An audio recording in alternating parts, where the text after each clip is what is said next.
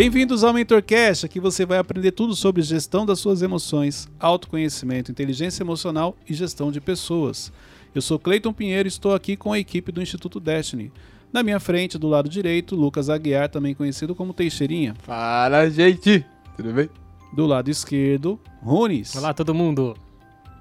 Ótimo. Excelente. curto. Olá, todo Boa. mundo. Perfeito, é isso aí. Muito bom. E do meu lado esquerdo, ele, o menino Wesley, o inenarrável. Gente, é um prazer inenarrável estar aqui novamente. Enfim, a gente já acostumou, mas já É. virou Wesley inena- inenarrável. Gente, olha só. Hoje eu quero falar um pouquinho mais sobre autoconhecimento.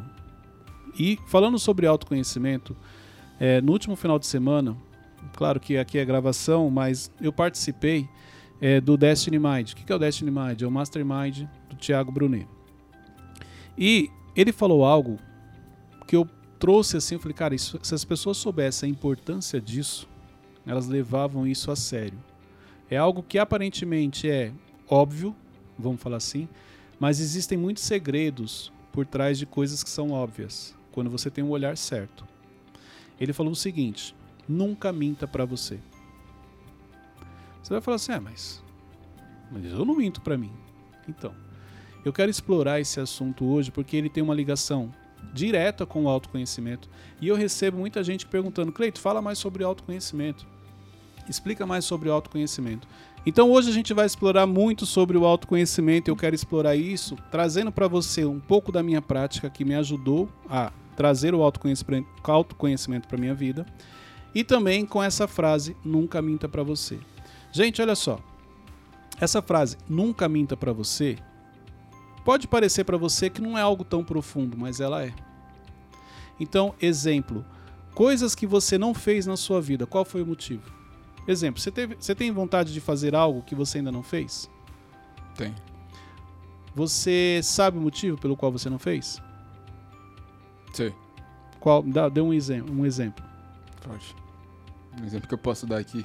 É... Nossa, tem coisa que você não pode Você vê que dar. tem bastante coisa. Coisas ilegais. Coisas que possam ser compartilhadas, Teixeirinha, por favor. Eu tô com medo agora. é... Não sei. Eu tenho aqui de bate-pronto. Pular Obrigado, de Wesley, por me salvar. A gente perdeu o quê? 30 segundos, Teixeirinha dando risada e no final falar, ah, não sei. Ele só pensou nas piores, pelo Não, jeito. Eu sei, eu E sei aí- que eu tenho, mas Gente, eu não olha, sei. sabe o que que é interessante? É que eu recebo assim no meu direct. Cleiton, nossa, as perguntas do Teixeirinha são muito inteligentes. Teixeirinha tem muito futuro e tal. Meu Deus, Mal esse é o, sabe. Não, deixa eu explicar. Eu, Gente, a gente edita as eu- coisas aqui, tá? é, esse é o eu futuro. sei que eu tenho, mas eu não lembro agora Ah, o que é, tá. entendeu? Vamos lá, Wesley. Pular de paraquedas. Nossa, Você verdade. vontade- Não, peraí, já foi sua chance. Não, eu também Não, tenho muita vontade. Você já, já teve vontade ou tem? Tenho. E por que ainda não fez? Porque eu acho que eu procrastino pra fazer isso. Ou não dou prioridade. Então, por que, que você não dá prioridade? Ah, porque eu, eu acho que eu fico, ah, é longe, é caro. Então não é porque você procrastina, porque você não tem dinheiro. Não, porque se eu me organizar, eu vou. Se eu, se eu tipo. Então não Vou. é caro. Não, não é caro. Mas eu fico dando essa desculpa. Tá. Você tem medo de pular? Já pulou quantas vezes? Nenhuma. Você acha que você vai ter medo na hora? Acho que vai, mas. Eu vou chegar Já lá. tá lá mesmo, né? Já paguei, pagou. Já moço. paguei. Então, mas aí você acha que esse medo versus o, o investimento que você precisa fazer vale a pena? Ah, acho que vale. E por que você não fez ainda? Ah, É isso que eu tô falando. Não é porque ele procrastina. Existe uma outra coisa por trás. Que pode ser o medo, Cleito. Não é algo que eu tenho vontade, mas eu tenho medo. Mas dificilmente ele vai admitir que ele tem medo. Cleito, é algo que eu tenho vontade, mas o investimento é alto. Com esse dinheiro eu posso fazer muitas outras coisas. Faz mais sentido ou faz sentido você falar que você procrastina? faz mais sentido as duas primeiras que você me deu. É isso que eu tô falando. A gente pode falar, então você estava mentindo para você. Você não faz isso de maneira intencional. É inconsciente. É por isso que você. Isso pode te acompanhar por anos, essa vontade de pular de paraquedas, e ela nunca acontecer. Porque quando você começa a falar a, falar a verdade para você, fala assim: olha, hoje no, no meu cenário financeiro é um investimento muito alto. Com esse dinheiro eu faço outras coisas. Ok. Quando o seu cenário melhorar, você vai falar: hoje eu consigo pular de paraquedas. Aí você vai lá e pula. Hoje eu não consigo porque eu tenho medo.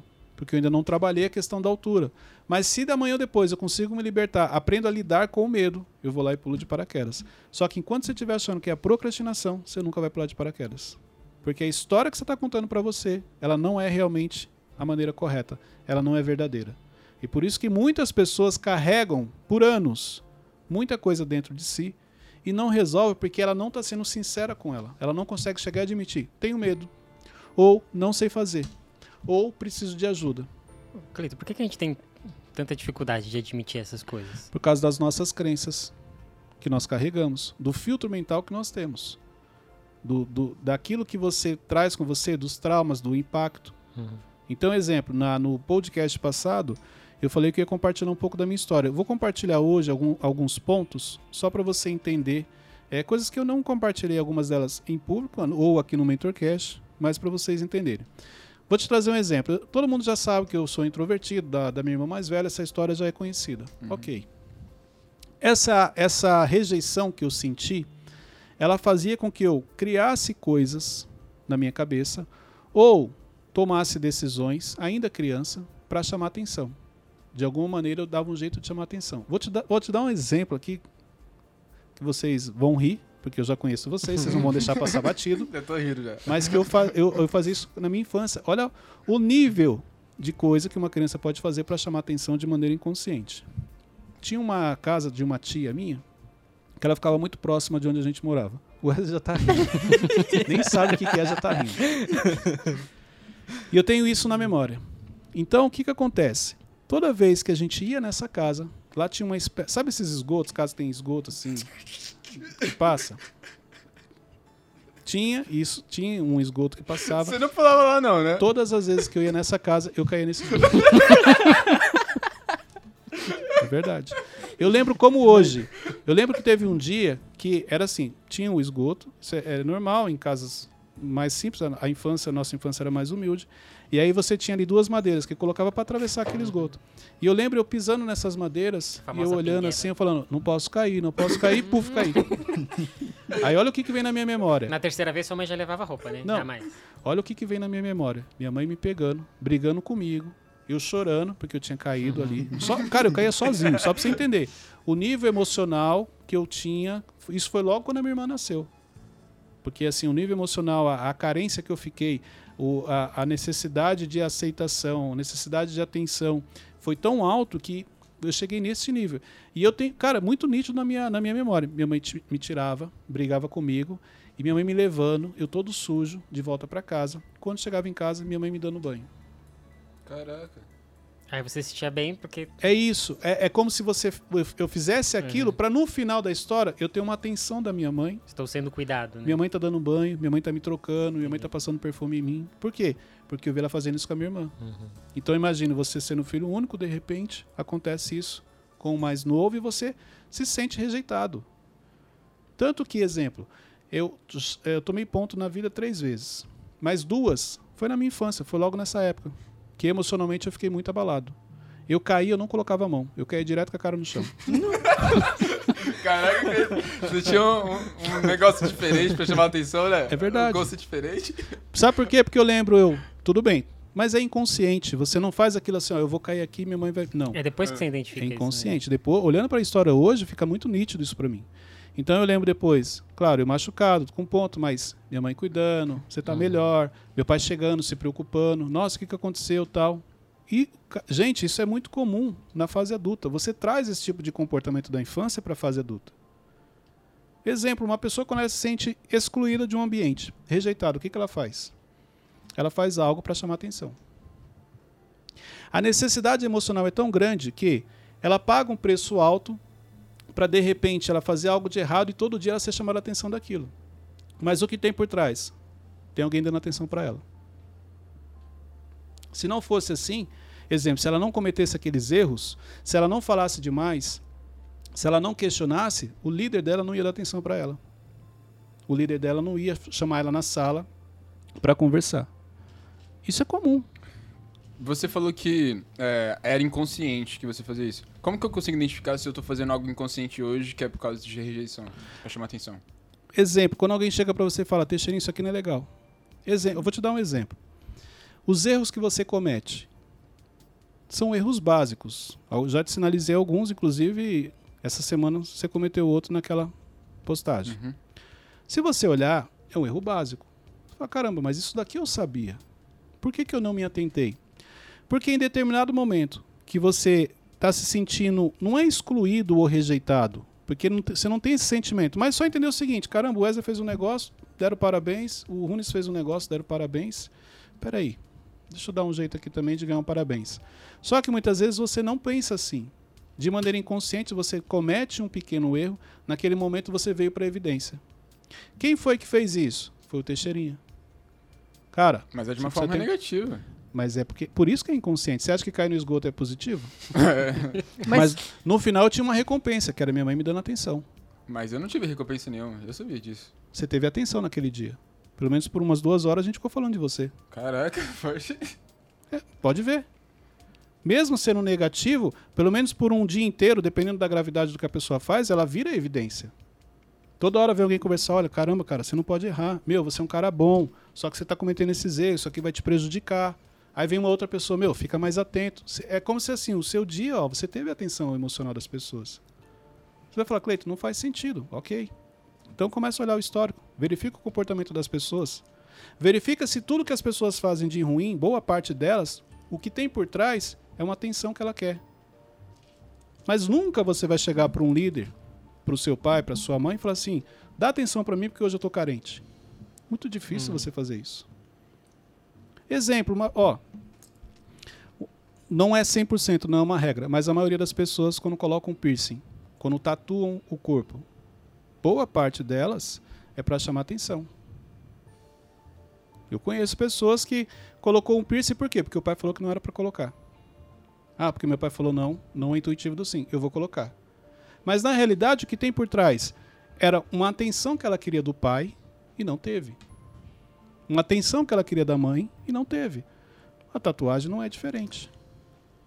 Mas dificilmente uma pessoa vai falar assim, não, é verdade, Cleito. Eu quis fazer isso na época para chamar atenção. Não. Sabe o que você vai falar? Não, Cleito, eu sempre achei bonito. E as pessoas que eu andavam também tinham. Então, para me sentir aceito também no grupo, também inconsciente, eu fiz. Não estou falando aqui que tem nada de errado, porque não, não- não sou contra, não tem nada de errado.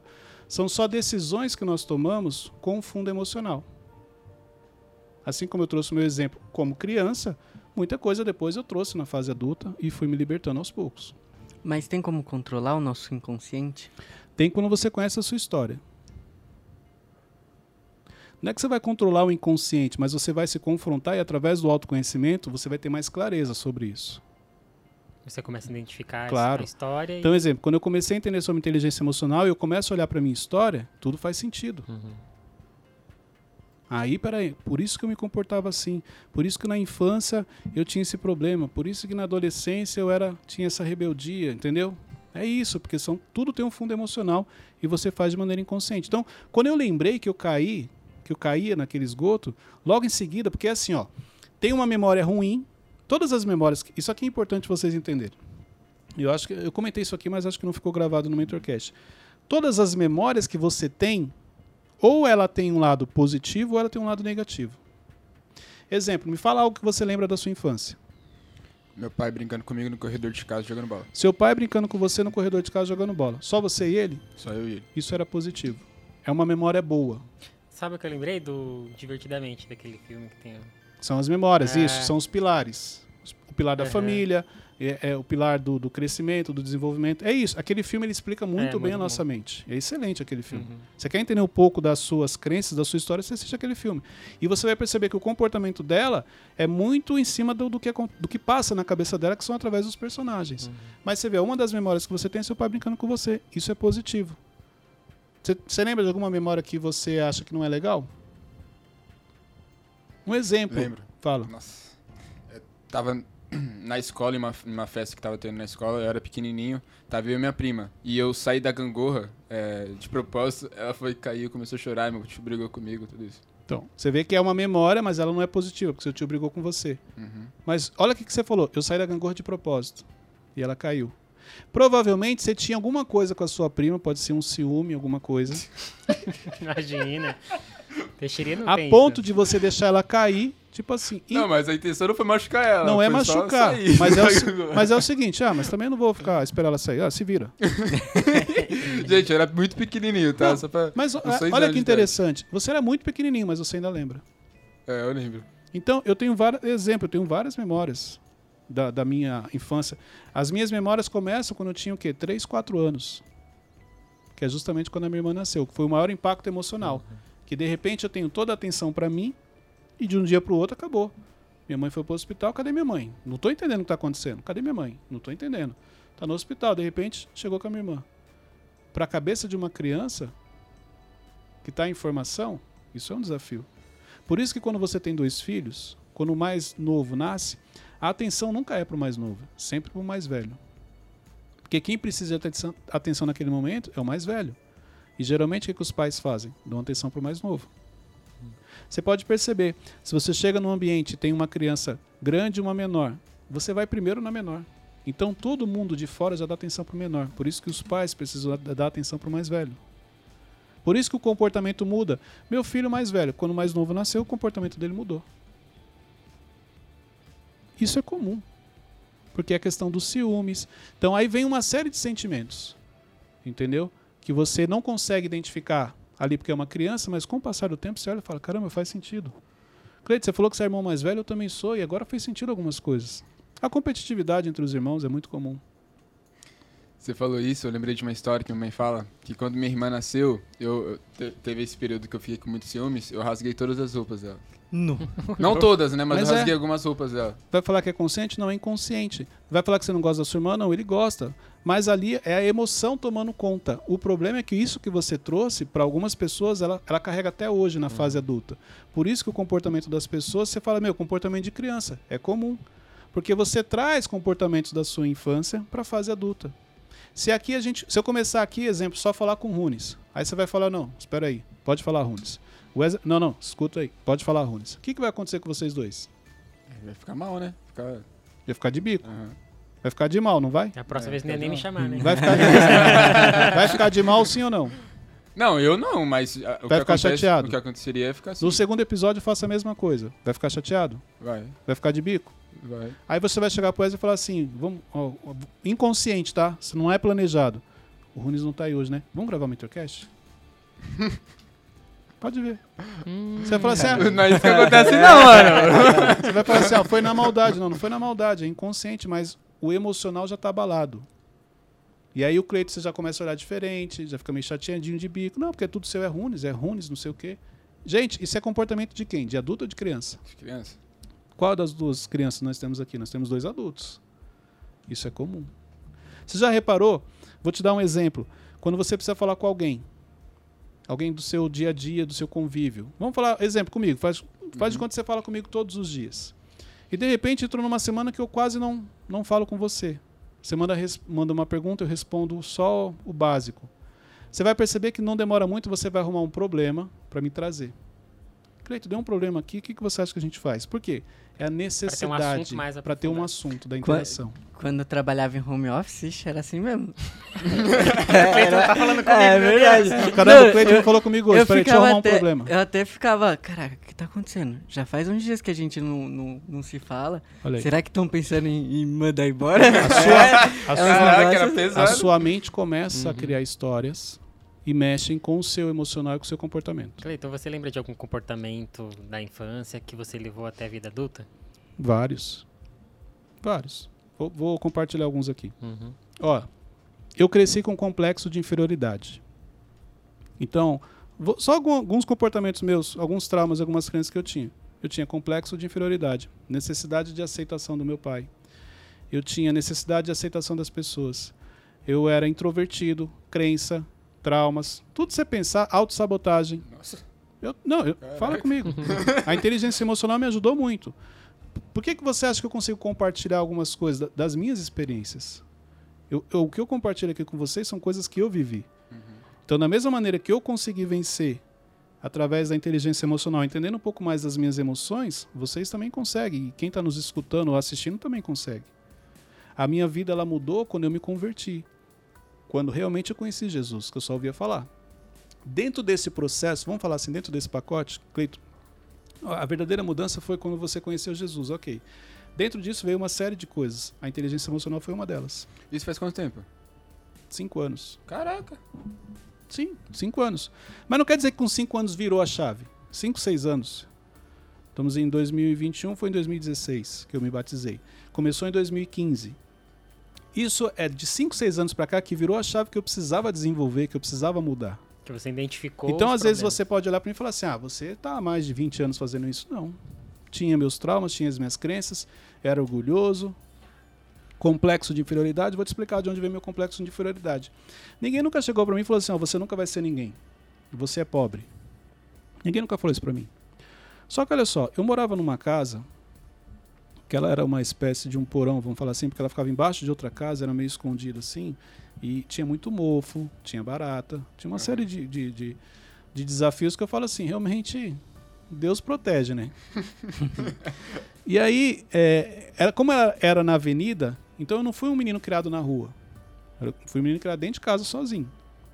Eu tinha um amiguinho que morava quatro casas atrás, depois, e esse era o único amigo que eu tinha para brincar. Então, assim, é, eu desenvolvi rápido a introversão e eu brincava sozinho. Eu nunca tive problema de brincar sozinho. Eu pegava meus carrinhos assim e ficava brincando. E aí, onde vem o complexo de inferioridade? Quando eu tenho, exemplo, dois carrinhos e ele tem 10. Eu tenho três bonequinhos e ele tinha 20, 30. Quando eu ganhava, chegava Natal ou épocas é, festivas, aniversário, e eu ganhava um carrinho que eu achava da hora, quando eu chegava lá, ele tinha ganhado uma carreta. Sabe? Aquela coisa, você tá Aquela feliz com um com carrinho todos os e o cara ganha cegonha.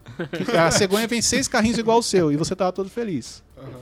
Quando eu olho para a casa dele, a casa dele era quase cinco vezes maior que a minha, seis.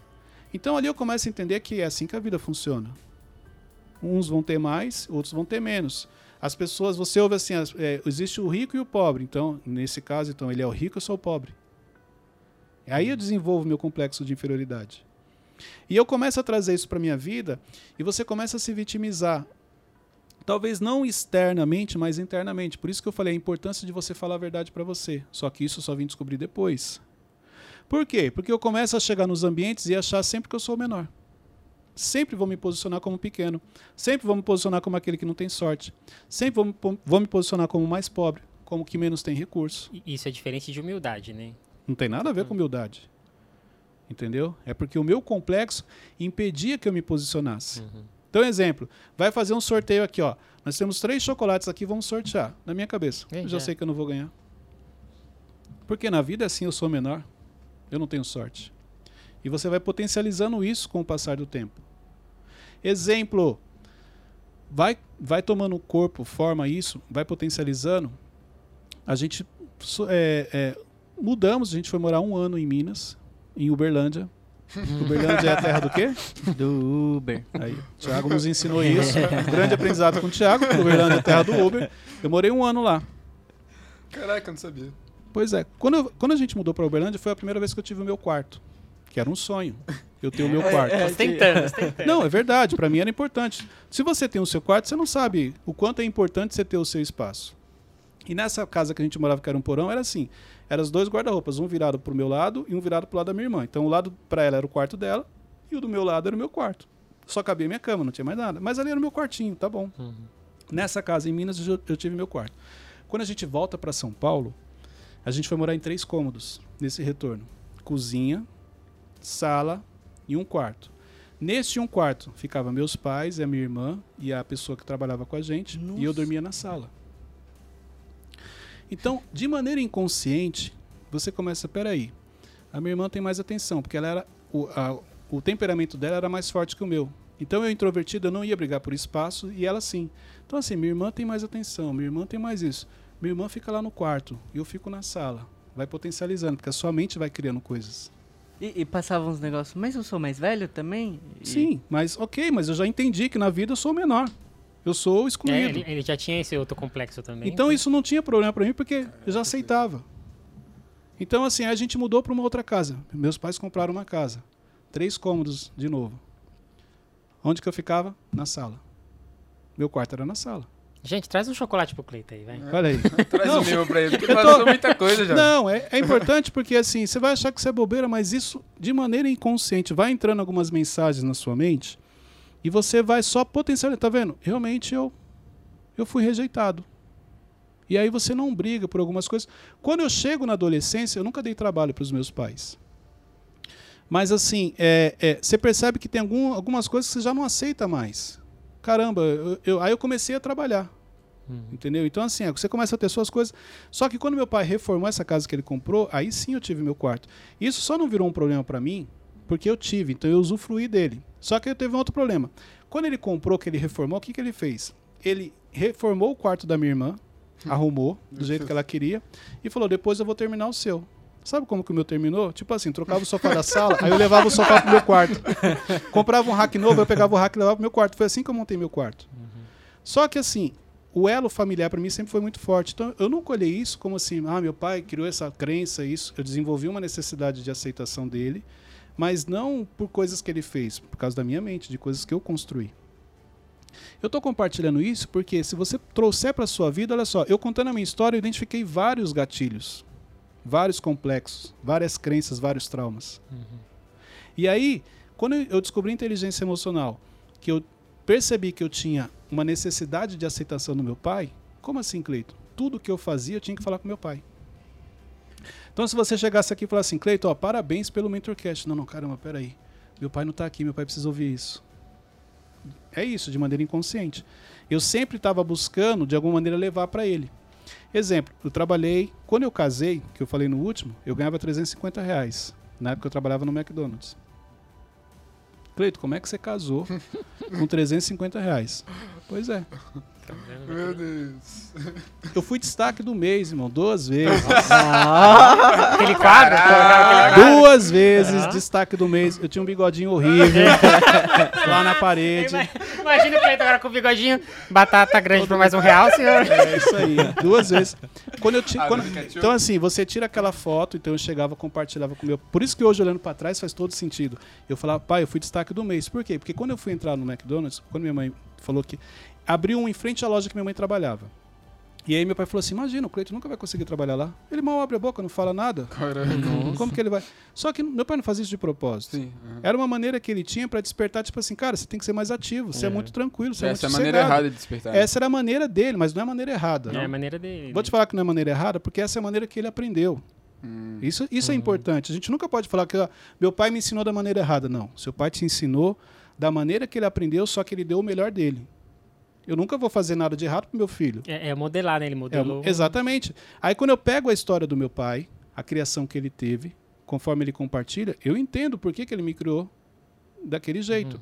Só que ele me criou ainda muito melhor do que a criação que ele teve. Porque é assim que a gente faz com os filhos. Então você pega aquilo que você recebeu e potencializa, vezes 10, vezes mil, você vai dar o melhor pelo seu filho. Por isso que não é a maneira errada. O pai e a mãe nunca cria da maneira errada. É a maneira que ele entende que é o melhor para o filho. Então, ele pegar no meu pé desse jeito era a maneira que ele entendia que, cara, você precisa despertar. Você é muito sossegado. E eu, posso falar um, vou contar um segredo aqui? Eu era sossegado, tranquilo. Pensa num sossego em pessoa, era eu. Então ele não estava errado em pegar no meu pé. Se ele não tivesse pego no meu pé, porque assim, uma coisa que incomodava ele, quando ele chegava do trabalho e eu estava na rua com os meninos, jogando bola, alguma coisa. Cara, você queria ver meu pai bravo se ele chegasse e pegasse eu na rua. Eu ficava até 5h20, eu sabia que ele chegava às 5h30. Cinco minutinhos. é. Cinco e... Aí eu ficava no portão, o ônibus parava lá em cima, eu já tipo, ficava aqui dentro, depois eu olhava, não, não veio, então vamos ficar mais pouquinho. Caraca. Por isso que é importante, quando a gente fala de criação de filhos, eles terem consciência. Porque não adianta, você não vai estar com eles 24 horas. Só que meu pai sempre foi assim, muito firme com a gente. Então, se ele falava não, era não. Não tinha negociação com ele. E, e posso te falar, se não fosse a criação que ele me deu, eu não seria quem eu sou hoje. Então, é, com tudo isso que eu contei, eu, glória a Deus, eu honro meus pais sempre que possível, porque foram através dessa criação que eu me tornei quem eu sou hoje. Então eu tenho essa consciência, isso para mim é muito tranquilo. É, hoje em dia, uma pessoa que fica, uma criança, né, que é quieta, essas coisas, normalmente a gente vê ela no celular. Na sua época, o que, que você fazia? Meus carrinhos, meus carrinhos. Eu sempre gostei muito de carrinho. Sabe até com que idade eu brinquei de carrinho? Chuta. 18. 18. Não, até os 14 anos. Ah, É, não, mas... não é É, é. Pega hoje uma criança É, de não, 12 anos hoje para ver. não. Não, É. não existe isso. Eu tinha, eu fiz uma pista, eu sempre gostei muito de carro, de Fórmula 1. Eu desenhei uma pista de Fórmula 1 embaixo do meu colchão. Então o que, que eu fazia? Não, Fazer- eu sempre fui muito criativo, Caraca. entendeu? É, a, minha, mas por quê? Porque a minha introversão ela fez com que eu criasse o meu mundo. Então dentro do meu mundo eu criava muita coisa. Então eu desenhei uma pista e eu baixava o colchão e ficava escondido. Quando eu queria brincar, eu levantava o colchão e ficava lá brincando. Se chegava alguém, porque eu já era grande, 14 anos, você não podia mais brincar de carrinho, eu escondia. Entendeu? Caramba. E não tem nada de errado. Hoje eu olho, bacana. Aproveitei minha infância ao máximo, até passei. Ah, não, 14 anos é. É, Esse complexo de inferioridade é grande, é muita é coisa. 14 anos você já tá no primeiro Mesmo ano no do ensino passado. médio. É. Brincando de carrinho, mano. É, É. Cleito, mas e aí? Não, é isso. É você não mentir pra você, eu tô contando a minha história. É assim que eu identifico os meus gatilhos. Quando eu sou verdadeiro comigo. Você não acha errado você brincar de carrinho até os 14 anos? Claro que não. O que, que tem? Mudou alguma coisa? Não. Pelo contrário, aproveitei minha infância ao máximo. Então, isso é falar a verdade pra você, não mentir pra você. Isso é você conhecer a sua história. É você entender o que, que foi positivo. Ó, isso aqui não foi legal. Isso aqui atrapalhou. Sempre gostei muito de música. Por isso que eu me tornei DJ em uma fase da minha adolescência. Gostava de dance, underground, garagem. Verdade. Quando eu mudei para este bairro, na frente da minha casa tinha um, o vizinho, ele tinha uma equipe de som. Quem mora em, em bairros, em periferia, é muito comum. Você tem equipes de som, então todo final de semana você. Hoje em dia eu não sei, talvez seja por carro, mas na minha época essas equipes, você ligava o som na escola, em alguns lugares e fazia ali uma festa. Então eles tocavam outros estilos e eu tocava dance. Então assim, eu gostava muito disso, porque eu sempre gostei de música. Cara, eu entrava no meu quarto, fechava a porta, ligava o som, ficava já. o dia inteiro. Esse era o meu mundo. Você chegou a ter amigo imaginário? Não, amigo imaginário não, mas eu criava muita coisa assim para me distrair. Então, Aham. eu, eu- exemplo, quando eu ia brincar, isso, isso é, é interessante, pode se você quiser considerar como amigo imaginário. Na, eu- então, em casa, eu tinha um amigo, que era o meu vizinho, Ah, e na época de escola, eu tinha mais dois que a gente estava sempre junto. A gente estudou junto, acho que da primeira até a quinta série. Então eu, eu sempre fui muito competitivo. Então eu criava coisas, tipo, eu na minha cabeça, eu e esses dois amigos. Uhum. Então, exemplo, vou jogar uma moeda para cima, deixa eu ver, se cair tal é para um, para outro. Então eu criava isso É, na minha Acho cabeça. que é. Isso é Acho que, normal. acho que ah, não competitivo sei. do, do- principalmente do homem, que é mais competitivo, ele sempre faz isso, né? Sim. Ah, fulano, Então ciclano. eu tinha, eu sempre tive uma imaginação boa para criar, assim, para olhar, é, é, para se antecipar a problemas, se antecipar a situações. Então, ah, eu tô aqui, deixa eu ver, pode acontecer isso, pode acontecer aquilo. A minha mente ela não para, ela fica assim. Então, você, é igual exemplo, quando a gente está aqui, aquele dia que você abriu a boca dormindo. Eu tô falando aqui olhando para você, mas eu tô atento ao que está acontecendo aqui. Isso é, é algo que, que Deus me deu, uma habilidade, vamos falar assim. Você está sempre atento ao que está acontecendo ao seu redor. Você falava muito sozinho? Não, eu nunca falei sozinho. Aí é loucura. Eu falo sozinho. normal. Não. Eu Teixeirinha, achei que era normal. Não. Não, Falar sozinho eu nunca falei. Eu comigo mesmo na minha mente, sim. Me confrontar, me questionar, sim. Mas falar mesmo, de verbalizar, não. Porque às vezes, tipo, sei lá, eu tô pensando, do nada eu tô falando já. Não, é, eu fico. Em casa sozinho. É que eu tô praticando falar em público, entendeu? Não, Mas é é. Não, mas tô- não, não, mas é algo Não, mas é inconsciente, diferente. é. Não, aí é diferente. tá Exemplo. Diferente. Uma pessoa que ela tem dificuldade de falar em público, ela vai parar na frente do espelho e ela precisa falar. Você quer treinar para fazer uma live, um vídeo, você vai gravar e você precisa falar. É Uhum. diferente. Mas falar sozinho assim pensando, não, nunca fiz. Eu falo muito na minha Ainda mais sem perceber, né? Que nem- Isso. Isso é normal, Cleiton? Bom, Psicólogos escrevam aí, isso é normal. isso. é, você vai receber os directs. Ô, Teixeirinha, eu vou te atender na minha clínica. então, assim, por que, que eu estou compartilhando isso com vocês? Porque esse é um pouco da minha história. Entendeu? E quando eu comecei a olhar para ela com os detalhes, muita coisa fez sentido. Foi quando eu me libertei de muita crença, de muito trauma. E essa questão de rejeição, hoje não tenho problema com isso. Eu e minha irmã, a gente se dá super bem, a família, tudo. Nunca tive nenhum problema nessa questão. Sempre fui muito bem resolvido. Mas se eu não olhasse para a minha história e não entendesse que esses comportamentos, eh, as atitudes, a criação que eu recebi, o filtro mental, exemplo, uma criança que cresce num ambiente conturbado, de muito grito, de briga, cara, isso vai trazer um impacto na vida dela, vai trazer um, um trauma. Você vê, eu lembro que uma vez eu estava atendendo uma pessoa, numa sessão, numa mentoria, e ela fala muito tranquilo, muito baixo, ela fala assim, não, ó. E aí ela falou assim, não, eu fui criada num ambiente, meus pais brigavam muito.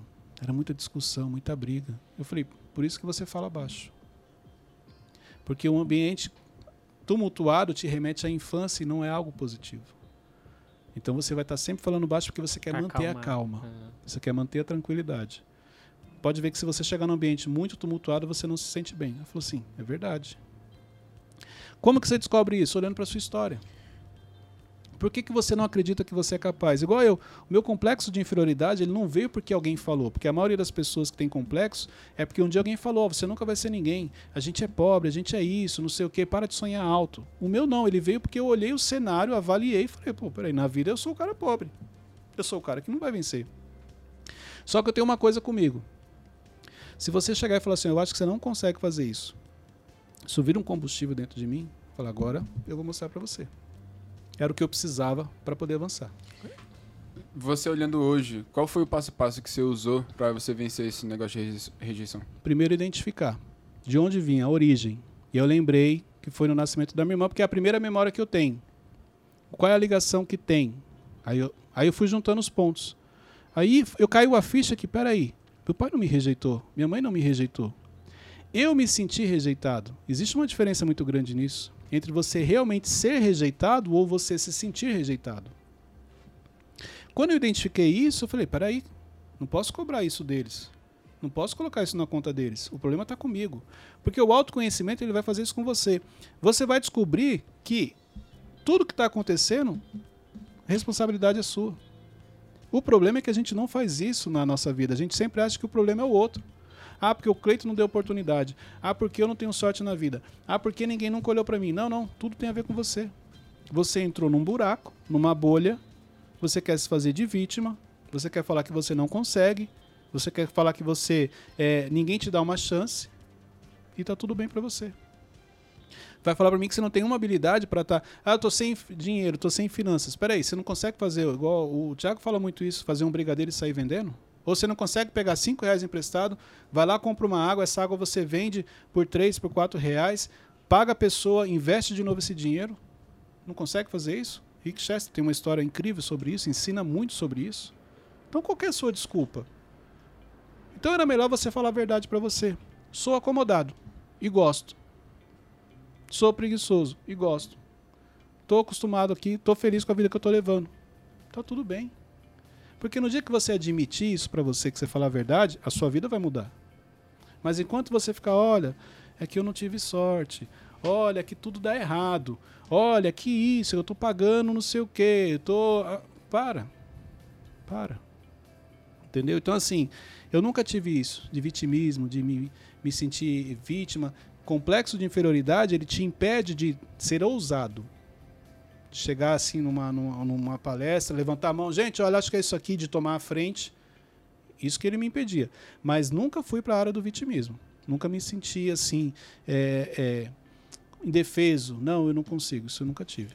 É, conta pra gente, eu tava pensando aqui, no seu casamento. Você falou que você ganhava 320 reais, mas 350. como que... 350. Ô, Tá tirando 30 30 reais o negócio? Já era, Já era ruim. O cara quer tirar Já já é a feira da semana. 350. Nós estamos falando isso em inflação? 1998. É tipo É. o salário mínimo de hoje?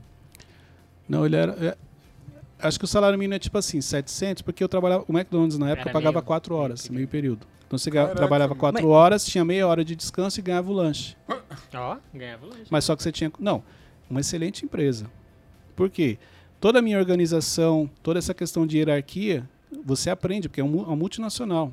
Processos, é, como é que funciona. Então, assim, foi ótimo para mim. A regra em todos os A lugares. regra. Então, se você tiver oportunidade, coloque seu filho lá, porque ele vai sair diferente. Ele vai entender como é que funciona. Entendeu? Ah, mas paga pouco. Não, não paga pouco. Você trabalhava quatro horas só. Porque ele incentiva, na, na- nessa época, que você estudasse e também trabalhasse. Então, eu estudava de manhã, eu levantava às cinco e meia, ia para a escola, chegava em casa uma e meia, mais ou menos, uma e quinze, almoçava correndo, duas horas eu saía e eu ia para o trabalho. Chegava lá mais ou menos umas três e meia. Quatro horas entrava, até oito e meia, nove horas. Chegava em casa novamente onze e meia, quase meia-noite. Essa era a minha rotina. Então, assim, para mim, normal.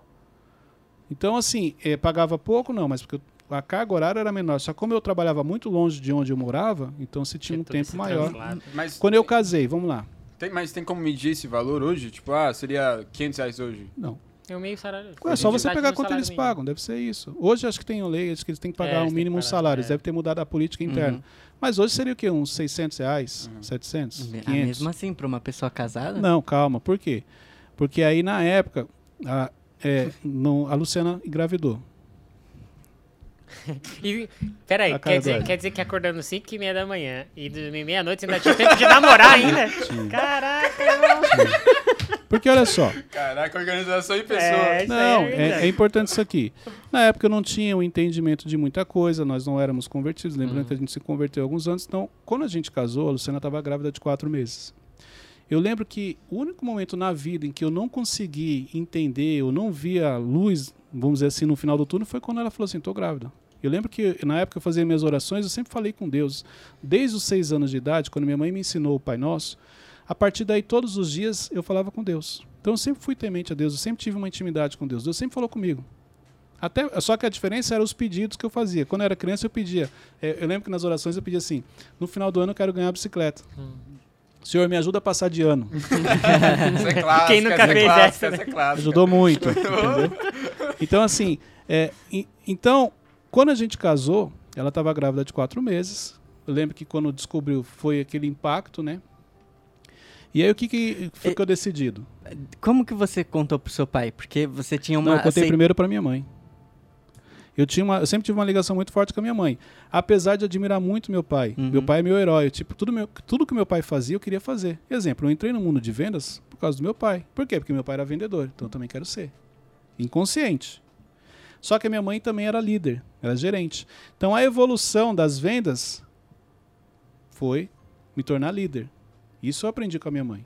Então meu pai, eu aprendi muita coisa com meu pai, mas a inspiração na minha liderança foi da minha mãe, porque ela era uma excelente gerente, uma líder, trabalhava muito, tanto ela quanto meu pai, entendeu? Então assim, quando, quando a gente descobriu que não tem jeito, vai ter que falar, eu falei primeiro para minha mãe. Eu lembro que ela ficou feliz. Sério, que legal eu. Legal. Mas você não sabe dizer isso Mas, que eu tô. exatamente, mas isso trouxe um conforto. Ela compartilhou com meu pai, tudo. Meu pai sentou, conversou. E aí, quando compartilhou com, a, com os pais da Luciana, falou: ó, tudo bem, o que, que vocês querem? Porque tem que decidir. Uhum. A gente resolveu casar. Mas a gente não sabia o que estava fazendo. Mas naquele momento, a única certeza que eu tinha é que eu ia ficar com a Luciana. Essa era uma das certezas que eu tinha nessa época, que a gente ia ficar junto. Então resolveu, vamos casar. Ó, Até porque uma- eu lembro que uma vez você falou que seu sonho era ter uma família, né? Sim, você entendeu? Então, assim, talvez eu não imaginei que fosse daquela maneira, mas Uhum. como na adolescência eu sonhava em ter minha família, eu falei, cara, já começou. Começou cedo. Então eu tinha nessa época 17 anos. Então, assim, decidimos. Não, quando ela engravidou, eu já tinha 18. Decidimos casar. Nossa. Os É. pais dela saíram. É a idade do Teixeira. Pois é, é mais ou menos isso. Não, quando eu. Calma, mãe. Fica tranquila. Não, verdade. Quando eu casei, o, eu lembro que tinha um gerente lá na, na, na empresa, ele falou assim, cara, você não vai ficar seis meses casado, irmão, esquece. Ele falou assim pra mim. Caraca. Aí é, é justamente isso. Aí na minha Aí já cabeça, ah, não vou ficar, Ah, então você vai vir então. Porque a única certeza que eu tinha é que a gente ia ficar junto. Uhum. Entendeu? Então, assim, é, resolvemos casar. Aí os pais dela tinham uma casa em Minas. Foram morar lá e deixaram a casa pra gente. Caraca. Então, aí onde a gente ficou. Eu ganhava 350 reais, a minha mãe recebia tickets na época, vale refeição. Então, todo mês ela dava o vale refeição pra gente. E também tinha minha cunhada que morava, minhas duas cunhadas que moravam nessa casa e dava ali uma força. Uhum. Entendeu? Então, assim, A Lu nunca faltou nada. Não? ela nunca trabalhou. Nessa época não trabalhava. Então, assim, na minha cabeça eu tinha uma crença. Porque como eu fui criado com, com, com pessoas cuidando da gente, vamos fa- falar assim, meus pais trabalhavam fora e se tinha sempre alguém cuidando, eu cresci com esse trauma. De dependência. né? Eu falei, não, quando eu casar, minha esposa não vai trabalhar. Olha pra você ver, uma crença minha poderia trazer um problema no meu casamento. Caraca, Cleiton. Por quê? Porque eu fui criado por outras pessoas. Na minha cabeça. Meus pais trabalhavam, tinham que trabalhar para mudar Aham. a, a nossa situação financeira. Então eu falei, não, eu sei o quanto é ruim o filho não ser criado pela mãe, você não vai trabalhar. Como ela nunca tinha trabalhado, não teve um problema aí. Uhum. Tanto que ela criou os meninos até uma certa idade depois que a gente começou a trabalhar junto. Mas você vê que uma crença, você leva suas crenças pro seu casamento, por isso que dá conflito. É muito difícil de imaginar você com todas essas crenças, ainda tendo um, um- um filho com essa idade, tendo responsabilidade de ter que manter a casa. Só que hoje você fez essa leitura. Quando você está vivendo o processo, você não faz essa leitura. Você, só tem uma opção, trabalhar. Aí olha só, você ia perguntar? Sim, é, como que você identificou isso de é, sempre teve gente cuidando da gente, então eu preciso. é, a minha esposa não pode trabalhar. Não, eu, eu, era eu tenho acomoda- isso. eu era acomodado. Minha mãe me ajudava, minha cunhada me ajudava, tá tranquilo. Tá tudo certo, né? Tá. Aí até que um dia, olha isso aqui, eu, eu, por isso que eu falo, eu tinha. A Luciana sempre foi minha coach, eu não, não- depois que eu percebi. com quase dois anos de casado, porque, vamos lá. Então eu casei trabalhando ainda no McDonald's, fiquei 30 dias. Pedi para ser mandado embora, porque eu não tinha visão de futuro, eu poderia ter investido na minha carreira lá dentro, porque eu, eu trabalhava bem. Poderia ter me tornado um gerente lá dentro. Mas como eu não fazia essa leitura, eu queria virar vendedor, porque minha referência era meu pai, ele era vendedor. Eu saí, com 30 dias eu fui mandado embora. Eles me dispensaram. Porque eles viram que eu casei, estava grávida, tudo aquilo me ajudaram a mandar embora. Foi a única vez que eu fui mandado embora. E aí eu fiquei 30 dias em casa. Olha pra você ver como eu era acomodado. 30 dias em casa, porque eu queria dar entrada no seguro-desemprego. Não, a mentalidade. Eu tô Uhum. compa- compartilhando isso aqui, gente. Porque quando eu falo de mentalidade, eu tinha uma mentalidade pequena. Então eu me preocupei, falei, não, vamos ficar 30, pego o seguro-desemprego. Seguro-desemprego de 350 reais. ah, não. Meu sogro chegava, tipo... na, na época era seis meses? É, nem, nem sei quanto que era. Eu acho que era seis meses. Então, assim, como eu, eu trabalhava, entrava às quatro horas da tarde, eu saía de casa duas horas. Meu sogro chegava de manhã, tipo, nove, dez horas, eu tava dormindo. Por que, que eu ia acordar cedo? Imagina o E, sogro e vendo pra isso. que, aquilo não fazia efeito. Não, Meu Deus. olha a situação dele. Pô, criou a filha, ó, casou com o quê? Casou, Esse moleque tirou minha filha de casou casa. com um sanduicheiro. Não, era, era isso, verdade. Era assim que eu era chamado. Entendeu? Era assim que eu era chamado. Por isso que eu, eu tô compartilhando isso aqui, gente, porque talvez vocês nunca imaginavam. Não mesmo. O Cleiton com a idade do Teixeirinha, casado, sendo chamado de sanduicheiro. Não, e o sogro podia falar, não, pelo menos ele é trabalhador. Aí Não, depois não pediu dava. as contas. Fiquei os 30 dias em casa e eu lembro que eu saí. Pra, eu falei, amanhã eu vou procurar emprego. Cara, olha a mentalidade disso aqui. Amanhã eu vou procurar emprego. Saí 11 horas da manhã pra procurar emprego. Não, verdade. Saí 11 horas pra procurar emprego, eu fui pra Osasco. E eu lembro que dentro do ônibus eu encontrei uma menina que estudou comigo. E ela falou assim: Ah, tudo bem e tal, eu vi que você casou e tal. Pra onde você tá indo? Eu, tô indo procurar emprego. Ela, como assim? Eu falei, é. Ela, mas essa hora? Eu falei, aí, olha aqui que eu respondi. "Ué, mas não sabia que tinha horário pra. Caraca, grossão ainda. É. Aí assim. Só pela misericórdia, foi por isso que eu falo. eu Não, sei fa- o quanto falou a Deus- verdade, né? Não, Falou a verdade. Sim, falei a verdade. Eu sei o quanto Deus realmente, o que eu vivo é Deus. Porque tinha tudo pra dar errado. Você olhava assim, é... enfim. Mas era a minha mentalidade. Eu passei em uma loja de calçados, porque eu falei, eu vou trabalhar em calçados. Porque eu não conseguia entrar em loja de imóveis, porque meu pai trabalhava com móveis. E eu queria ser vendedor de imóveis. Eu falei, eu tenho que primeiro trabalhar em calçados. Passei na primeira loja, não estava precisando. Passei na segunda, nada. Na terceira eu olhei, uma loja bonita, grande, né? Falei assim, não, mas eu não vou. Aí veio o complexo. Não, mas eu não vou conseguir entrar numa loja dessa. Aí veio outra coisa. Não, mas o não eu já tenho. Como é que eu vou perder algo que eu não tenho? Eu vou lá, o máximo que ele vai falar pra mim que é não. Já tá tudo bem. Entrei e falei assim, olha, eu trabalhei nessa empresa, assim, assim, assim, que o McDonald's foi a única experiência que eu tinha. Só que por coincidência, coincidência não, né? São as coisas que Deus faz. É, naquela semana ele tinha tido uma reunião e tinham falado muito bem sobre os funcionários do McDonald's. Então quando eu falei que eu trabalhei lá, chamou a atenção dele. Falou, pô, legal, me conta aqui e tal. Eu comecei a contar um pouco da minha experiência. Ele falou assim, e você trabalhou com vendas aonde? Eu falei, não, nunca trabalhei com vendas. As vendas é essas, vendas do McDonald's, eu vendia hambúrguer. ele falou assim, não, aqui pra gente pegar tem que ter experiência. Aí, tipo assim, ele devolveu minha carteira e virou as costas. Eu falei assim, então, tá bom, onde é que eu pego essa experiência aí? Falei que eu vou lá buscar. Aí ele parou, falou assim, você tem razão. Volta aqui à tarde, que eu vou ligar lá pra pegar a referência sua, pra gente poder avaliar. Fui pra casa, voltei à tarde. Quando eu voltei à tarde, ele ligou lá, ninguém atendeu. Não, na realidade eu saí da loja, corri lá onde eu trabalhava, falei, ó, eles vão ligar, só, só fala a verdade, não precisa inventar nada, só fala a verdade como eu trabalhava. Ok, combinei tudo certinho, ligou lá, ninguém atendeu. Eu lembro que ele ficou com raiva e falou, ó, vai amanhã lá na 23 de maio, se der tudo certo, você, você entra. Aí fui. Entrei, meu primeiro mês, trabalhando com vendas de O que, calçado. que era lá na 23 de maio? Era a central deles. Ah, tá. Na primeira, no primeiro mês, tinham 94 vendedores nessa loja. Porque vendas de é, calçados tem muito vendedor em lojas grandes. Eu fiquei em 15º. Eu lembro que quando eu cheguei no, no, no estoque, era aquela coisa enorme, aquele monte de calçado. Eu falei, mano, como é que eu vou saber? O que, que Por é isso que eu falo, gente, apesar da mentalidade pequena, eu sempre fui criativo. Eu nunca assim, eu não, não desistia.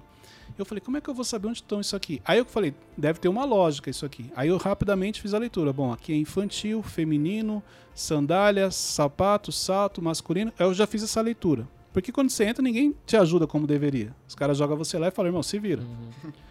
Aí o que, que eu fazia?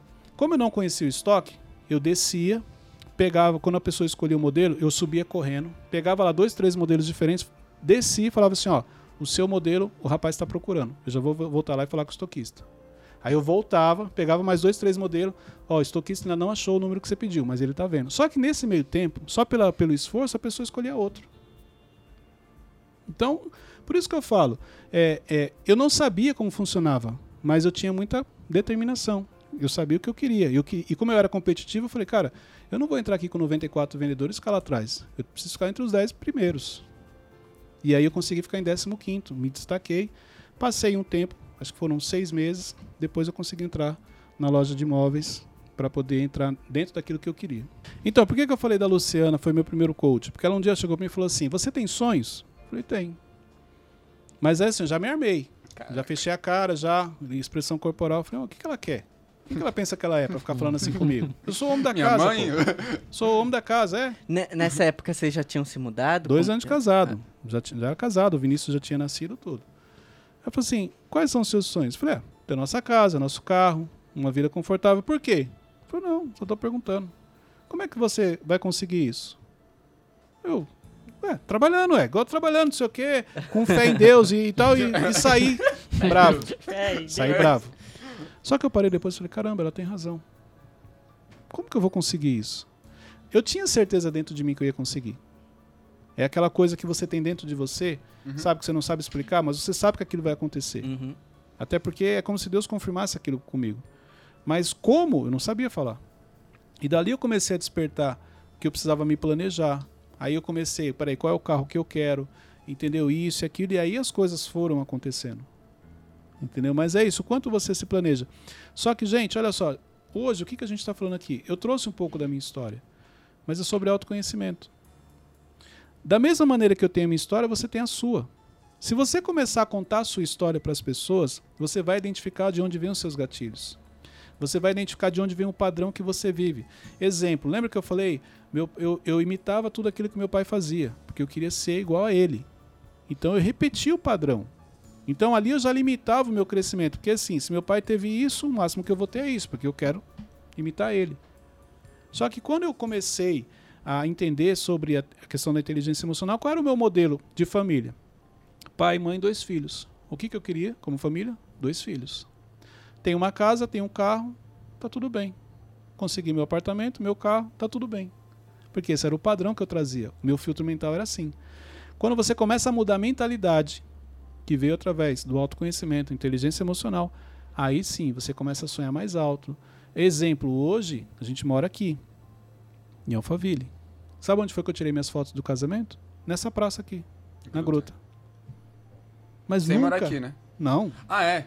98. Nunca que eu ia imaginar que eu ia morar aqui. Então, aqui eu aprendo o seguinte: Deus já tinha mostrado lá atrás. Eu não tinha entendido. E Deus nunca mostra nada que você não possa ter acesso. As minhas crenças, as minhas limitações, todos os meus gatilhos, com tudo isso que eu contei para você, me impediam de enxergar um dia estar fazendo aqui, ó, gravando o Mentorcast ou fazendo o que eu faço. Então, na realidade, não é que você não consegue, não é que você não tem sorte, é que você não conhece a sua história e você continua contando historinha para você. No dia que você conhecer realmente a sua história e falar a verdade para você, você vai se libertar de muita coisa e vai viver aquilo que Deus tem para você. Peraí.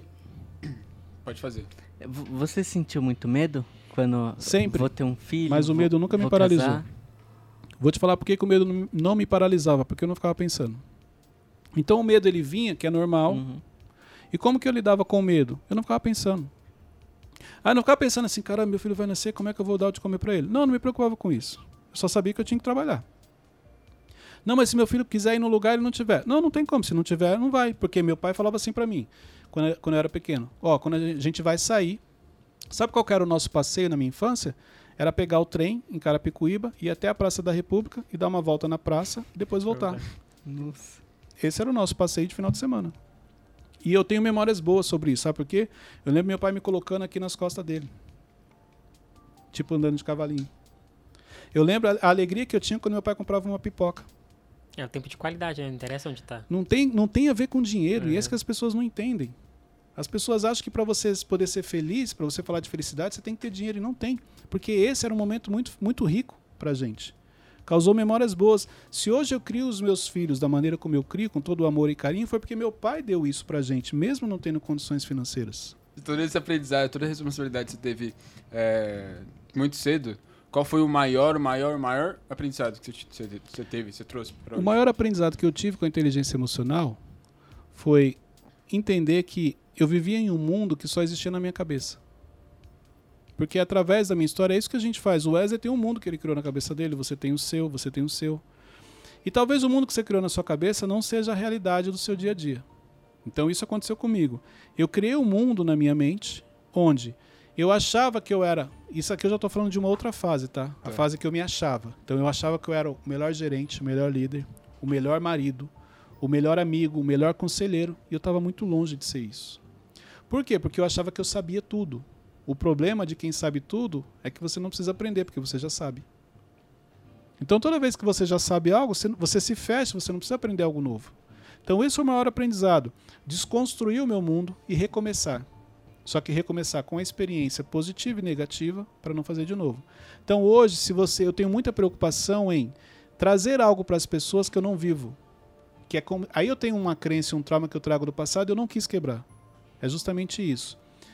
Falar algo que eu não vivo. Se eu não vivo, eu não posso falar. Então, se eu começar a falar algo aqui para vocês que eu não estou vivendo, a minha mente começa a me cobrar. E eu paro, não vou falar. Porque eu só quero falar daquilo que eu vivo, só quero falar daquilo que eu venci, porque é aí onde vem a autoridade. Aí onde realmente eu consigo ajudar as pessoas. Mas, por exemplo, é, eu sempre tive essa, essa dúvida. A gente tá aqui com vocês, aprendendo, tipo, toda hora, toda hora. A, a gente acaba evitando muitos erros que, que a gente tinha que cometer, que a gente é, poderia cometer.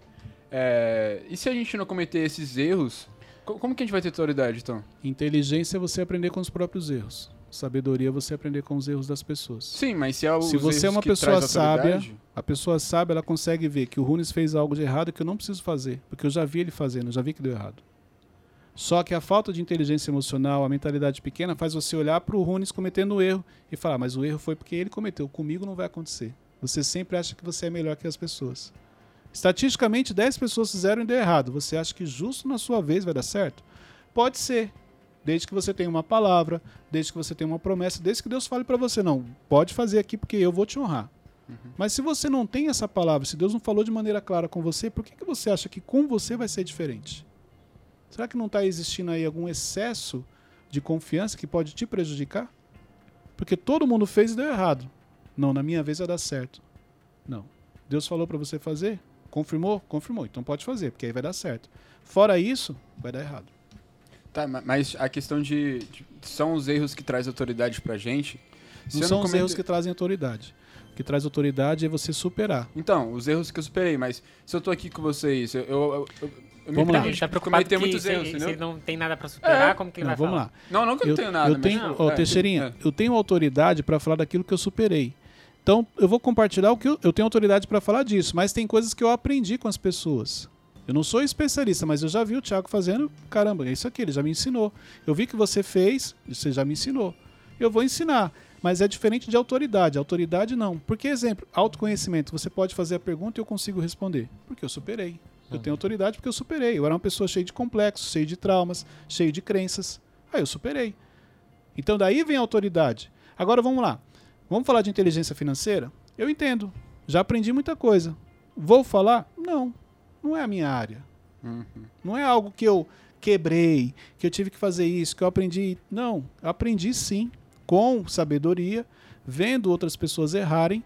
Eu posso compartilhar um pouco do que eu sei, mas eu não entro como um especialista. Não vem aquela autoridade. Essa é a diferença. Então tem muita coisa que você vai ensinar que você não viveu, mas você viu alguém fazendo e fez errado. Agora, a verdadeira autoridade é daquelas coisas que você superou. E essas coisas que a gente superou tá é, diretamente ligado ao nosso propósito. Não. Ou é a nossa mensagem? Só a nossa Não, mensagem? não tem. Tem uma ligação. Tem, ele ele pode ter uma ligação com o seu propósito porque você vai ensinar pessoas. Mas nem tudo que eu aprendi na vida, que eu tenho autoridade para falar, tem a ver com o meu propósito. Você entendeu?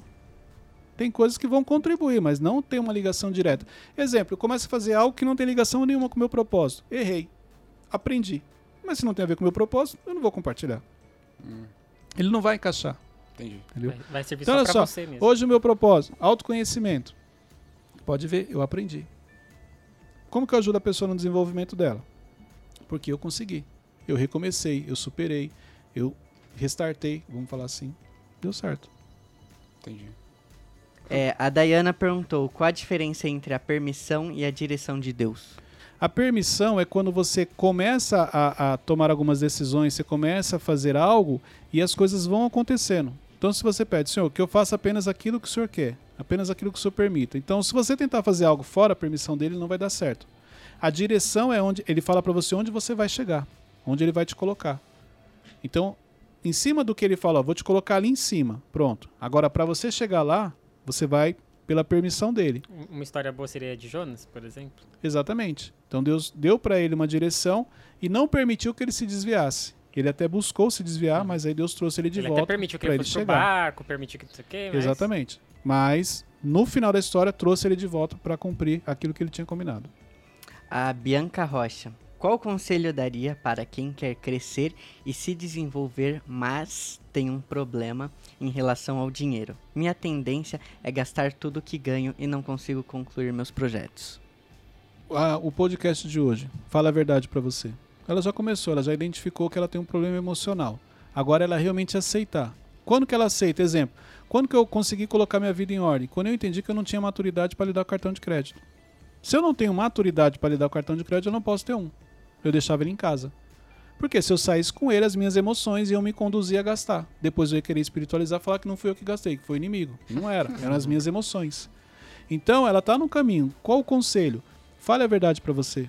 Não tenho condições hoje, não tenho estrutura financeira, então não posso sair com cartões, não posso sair sozinha, senão eu vou gastar. Você chegou até ajuda externa? Ou você conseguiu? Tive, não, tive É. externa, tive mentores, conselheiros É. que me ajudaram. A Elidiane. Elidiane. Como buscar mais sabedoria e saber que estou no caminho certo? Como a E- Bíblia fala, peça para Deus. Tiago nos ensina isso. Quer sabedoria, peça a Deus. Só que é importante você entender o que você está pedindo. Peraí, você quer sabedoria para quê? Porque Deus não vai te dar algo para você, pra você usufruir sozinho. Não, eu quero sabedoria para ter uma vida melhor. Não. Eu quero sabedoria para abençoar vidas. Eu quero sabedoria para transformar a vida de pessoas. A consequência disso é você ter uma vida melhor. Então, esse entendimento é importante ter. Como dividir conhecimento sem parecer ser arrogante? A mesma pessoa. Eu vou ter que pegar um pouco pesado sobre isso, porque vamos lá. Coitado, Cleiton. Não, tem que falar a verdade. Se é pra falar a verdade, o episódio de hoje é pra falar a verdade. É Não aí. minta pra você. Aguenta, mano. Se você pareceu arrogante, é porque você é. E tem uma coisa, só, só fala quando a pessoa também te pergunta, né? Entendeu? Então, assim, uma pessoa que ela não é arrogante, ela compartilha o conhecimento dela e a outra pessoa não fica ferida. Ah, mas o fulano falou que eu sou arrogante. Será que você realmente não é? Tô falando isso pro bem dela, porque ela admitindo que de repente a arrogância faz parte da vida dela, ela consegue tratar. Igual eu, já fui orgulhoso. Só que só consegui resolver quando eu aceitei que eu era orgulhoso. Mas eu sempre fui contra, eu sempre abominei isso. Eu acho horrível uma pessoa orgulhosa. E sem querer, eu, eu era uma pessoa orgulhosa. Então ela admitir que talvez em alguns momentos, por feridas emocionais, por coisas que ela passou na vida, ela transparece, ela comunica arrogância. O Renan perguntou: Trabalho em supermercado e sou embalador. Como posso se destacar em minha função? Primeiro ele tem que estabelecer um objetivo. O que que é um objetivo? Se ele trabalha no mercado como um embalador, empacotador, exemplo, eu quero ser um caixa. Pronto, um próximo passo, quero me tornar caixa do mercado. Próximo passo depois, eu quero me tornar um líder. Depois do líder, eu quero me tornar um gerente. Você entendeu? Ele tem que olhar para frente, tem que estabelecer um objetivo. Isso vai ajudar ele a sair de onde ele está rumo a um, um novo nível, a uma nova fase. A Jéssica Bonilha. Oi, gente. Amo cada detalhe do MentorCast, inclusive o inenarrável. Por isso que ele tá Deu felizinho várias ali, né? risadas. Só para ficar registrado, Ah, ah, não existe Jéssica, ele mesmo escreveu. É o perfil fake. É, né? o perfil fake, então assim. É, É a mãe dele. Não, o nível emocional do Wesley. Ai. Olha- Acabamos olha- de falar assim, seja sincero com você mesmo. O nível. Ele trouxe um elogio pra ele, que ele Meu mesmo Deus. escreveu. Meu Minha, Deus do céu. minha pergunta Não, é. já o 25 episódio? Acho que, acho que é. Aprendeu quase nada aqui com a gente. Entrou por aqui, saiu aqui. É. Ela falou assim: minha pergunta é: como deixar de ser grossa? Às vezes sinto que não, me, não sei me expressar. Então, o mesmo processo. O processo de mudança para qualquer coisa na sua vida é identifica, aceita. Quando você realmente aceita, vem o inconformismo. Então, ela já identificou, ela está indo para a fase da aceitação. Porque para ela fazer uma pergunta dessa, como ela, ela- olha, eu sou grossa. Peraí, o que, que eu preciso fazer então para deixar de ser uma pessoa grossa ser uma pessoa mais doce? Eu vou pesquisar. Exemplo, quer um conselho, livre especialista em pessoas. Então, esse é o primeiro ponto. Aceita que você talvez tenha um perfil temperamento dominante, que você não tem paciência para algumas coisas, que você quer tudo para ontem, que você é uma pessoa muito prática, porque senão você vai focar só nas coisas negativas e vai esquecer das coisas boas que você tem. Entendeu? Então, é- ela aceitar isso, as coisas boas que ela tem, vai ajudar ela a tratar essa questão da grosseria. Só que para ela tratar a questão da grosseria, ela tem que colocar em prática a empatia. O que que é empatia? Você se colocar no lugar do outro. Entender que o mundo não é como ela imagina. O mundo é diferente. Tudo aquilo que está fora do conceito, do padrão dela, não está errado. É apenas um ponto de vista diferente. Isso vai ajudar. A empatia vai ajudar ela a deixar de ser grossa com as pessoas. O Elias Beira. Tenho ideia de começar um negócio. Como saber se está dentro da minha missão e do meu propósito? Oração. Deus vai falar. Só que você tem que agir. Não é só você orar e ficar parado. Ah, eu tenho uma ideia, algo queima no meu coração. Ok, o que te impede? Repete para ele assistir o episódio Chega de Desculpas. O que te impede de abrir o negócio? O que te impede de fazer isso? Ele pode estar criando desculpas que na realidade tem a ver com ele e não daquilo que ele está imaginando. Aí pode ter o medo de dar errado também, aí entra Medo, a insegurança, são os- a a autossabotagem, vamos falar assim. Bernardo Cunha. Gostaria de saber se existe um momento certo para decidir entre seguir os nossos sonhos. Existe. Existe. Cleito, qual é? Agora. Nossa. Forte. Agora, Muito nesse forte. momento. Agora, começa agora. Essa é a melhor decisão que você vai tomar. Quando você deixa de sonhar, a sua vida para. Nunca deixe de sonhar. Assista o episódio anterior. Três coisas que você não deve abrir mão. A gente fala de sonhos lá. O melhor momento para você realizar algo é agora. Comece agora. Talvez você vá realizar daqui dois anos, três anos, seis meses, eu não sei. Mas eu sei que se você começar agora, você vai realizar. Agora, se você ficar esperando o momento perfeito, talvez esse momento perfeito nunca chegue e o seu sonho nunca se realize. Eu aprendi cedo uma coisa. Se você plantar um si, nasce um quase. Começa por aí. Então eu nunca fui de ficar olhando assim, ah, mas e se isso, e se aquilo, não. Foi necessário para o meu desenvolvimento. Eu sempre acreditei o seguinte, que não existe tempo perdido. Então, exemplo, quando eu olho para o dono do KFC, com mais de 50 anos começou o seu negócio, o dono do McDonald's. Então, é tipo assim, peraí, eu tô com 42, não, mas se o cara começou depois de 50, irmão, e ele conseguiu, então eu também consigo. Eu- eu- isso sim, Hum, olhar para as pessoas de uma maneira positiva e ó, se ele conseguiu, eu também sou capaz. Eu só preciso vencer as minhas crenças, o, o- o medo, mas na época eu não tinha essa clareza. Hoje sim. Então, eu não permito que venham pensamentos para me denegrir, para me derrubar. Ah, nunca não fui o primeiro, foi o décimo, mas tá bom. Já sou o décimo. Tudo é a maneira como você olha. Então você pode falar assim, olha, ah, eu já estou com 42 ou eu ainda estou com 42. Nunca é tarde pra conquistar, né? Você entendeu? Então depende muito do como você enxerga a vida que você está levando. O quanto você realmente tem consciência que você tem muita coisa ainda para viver nessa vida. A promessa de Deus vai se cumprir na sua vida. Se vocês querem suas respostas aqui, é só deixar no Spotify, vai ter a caixinha lá, deixe sua pergunta. Nos próximos episódios vamos responder. E os próximos o quê? Episódios. Episódios. Iremos responder. Episódios. Posso encerrar agora, gente? Agora vai. Pode. O Teixeirinha tá dormindo ali, mano. É. Não. Ele já não tá aguentando mais. Falou, meu, ele- ver quando desligar que ele vai brigar com você, mas tudo bem. Gente, chegamos ao final de mais um Mentorcast. É isso aqui é importante, não minta pra você, conheça a sua história. Eu vou fazer um pedido especial, pega esse link, compartilha nos grupos da família. A sua família precisa conhecer o Wesley Inenarrável, precisa conhecer o Teixeirinha, precisa conhecer o Runes. Isso aqui vai ajudar muito, o que nós compartilhamos aqui vai ajudar muito no desenvolvimento deles. Até o próximo Mentorcast. Que Deus continue te abençoando, te dando sabedoria, discernimento e entendimento. Até o próximo Mentorcast. Até. Valeu!